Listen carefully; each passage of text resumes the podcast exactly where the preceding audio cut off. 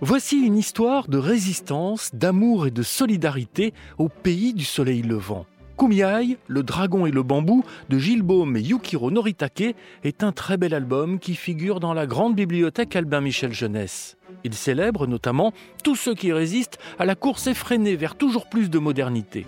L'histoire est lue par Céline Mordavid, directrice de la bibliothèque Charlotte Delbo de Vigneux-sur-Seine, dans l'Essonne.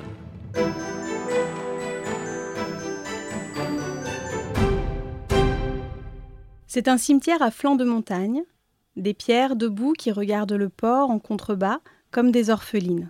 Avant, ce cimetière était marin, mais l'autoroute a coupé le lien. Du village de pêcheurs, il n'est plus possible de venir s'y recueillir. Le petit chemin a disparu. Cette autoroute, c'était la promesse de M. Ogy. La modernité, le tourisme, la ville a moins de trois heures pour chaque habitant de l'île. Une ère nouvelle pour Hokkaido. À peine élu gouverneur, il a ordonné les travaux. Vite, très vite.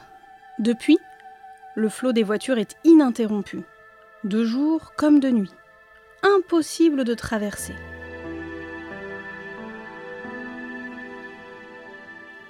Sur le bord de la route, Saori Yukamata est immobile, empêchée. Son mari est de l'autre côté. À son âge, elle ne s'imagine pas courir et slalomer entre les voitures. Et pourtant, elle doit traverser. Pour le voir, lui parler, lui raconter, l'écouter aussi. Il va falloir combattre. De retour chez elle, Saori Yukamata saisit un pinceau pour écrire. De ses deux seuls draps, elle fait deux kakemono. Il ne reste plus qu'à les suspendre dans la rue à la vue de tous. Le quincailler est un brave homme. Il suffit de quelques mots pour le convaincre d'accrocher la première banderole à son enseigne. Il promet même de venir au rendez-vous. Ce ne sont ni les sabres, ni les machettes qui manquent dans son arrière-boutique. Et puis, il réalise que cela fait bien longtemps qu'il n'a pas salué son grand-père, celui qui avait passé les trente dernières années de sa vie à apprendre le chant des baleines. Derrière ses étals de crabes et de poulpes, Madame Shimuzu prête une oreille attentive à Saori Yukamata. Le second kakemono flotte dans l'air avec légèreté, et déjà son mari prépare une pioche et une pelle. Madame Shimuzu se souvient d'une vieille tante et d'un étrange rituel en forêt. Tout commençait avec le retour de l'oncle, marin sur les mers du monde entier, qui rapportait de chaque voyage un couple d'oiseaux et une statuette. Ce sera bon de les retrouver, de rester un instant auprès d'eux. Saori Yukamata est satisfaite de la tournure que prennent les événements. Aujourd'hui, elle s'offre une soupe chez Monsieur Albert. Le vieux cuisinier français parle peu, mais il apprécie sa compagnie et la simplicité de ses mots.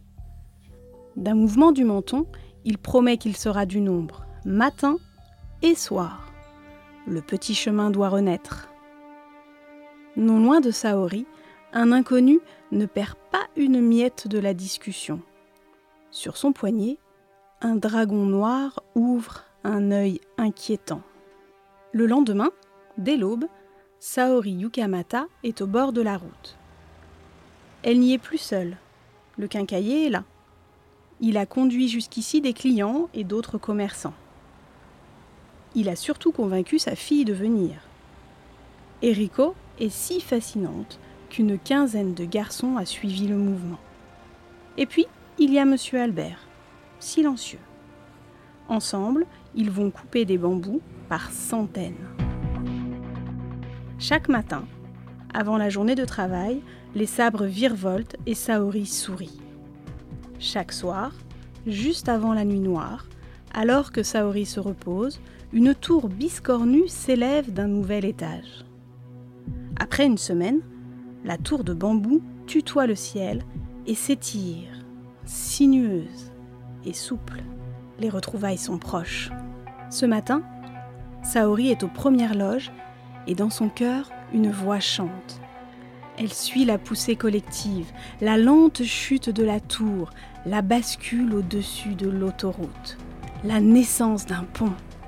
Enfin, elle va pouvoir passer au-dessus des véhicules et retrouver Kyosuke, son mari. La petite foule est joyeuse. Mais voilà qu'une armée de dragons noirs jaillit pour gâcher la fête. Ils ont su, ils ont vu. Sur ordre de Monsieur Oji, ils détruisent tout. On n'entrave pas la marche du progrès avec un vulgaire bricolage artisanal, à l'ancienne, d'un autre temps. Le pont coupable est détruit avant même d'avoir servi. Aussi vite qu'ils sont venus, les dragons disparaissent, ne laissant derrière eux que la désolation et l'abattement. Pourtant, le visage de Saori rayonne.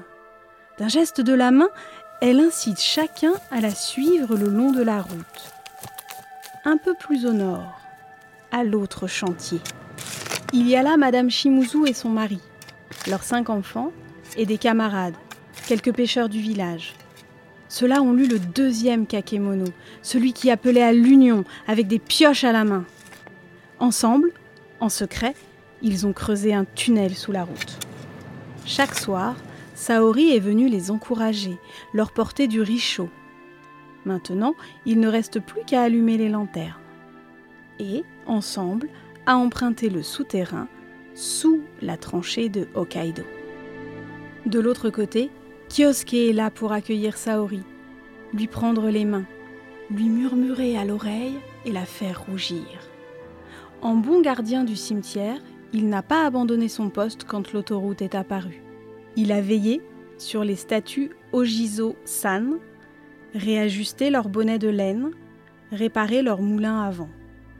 Kyosuke a soigné les lotus du bassin, nourri les carpes sacrées, et la forêt l'a nourri à son tour, en attendant Saori. Tout autour des amoureux, les lanternes ont trouvé place au pied des pierres debout, et déjà des noms résonnent. Des histoires se racontent et s'échangent, passant d'un monde à l'autre dans un sourire ému.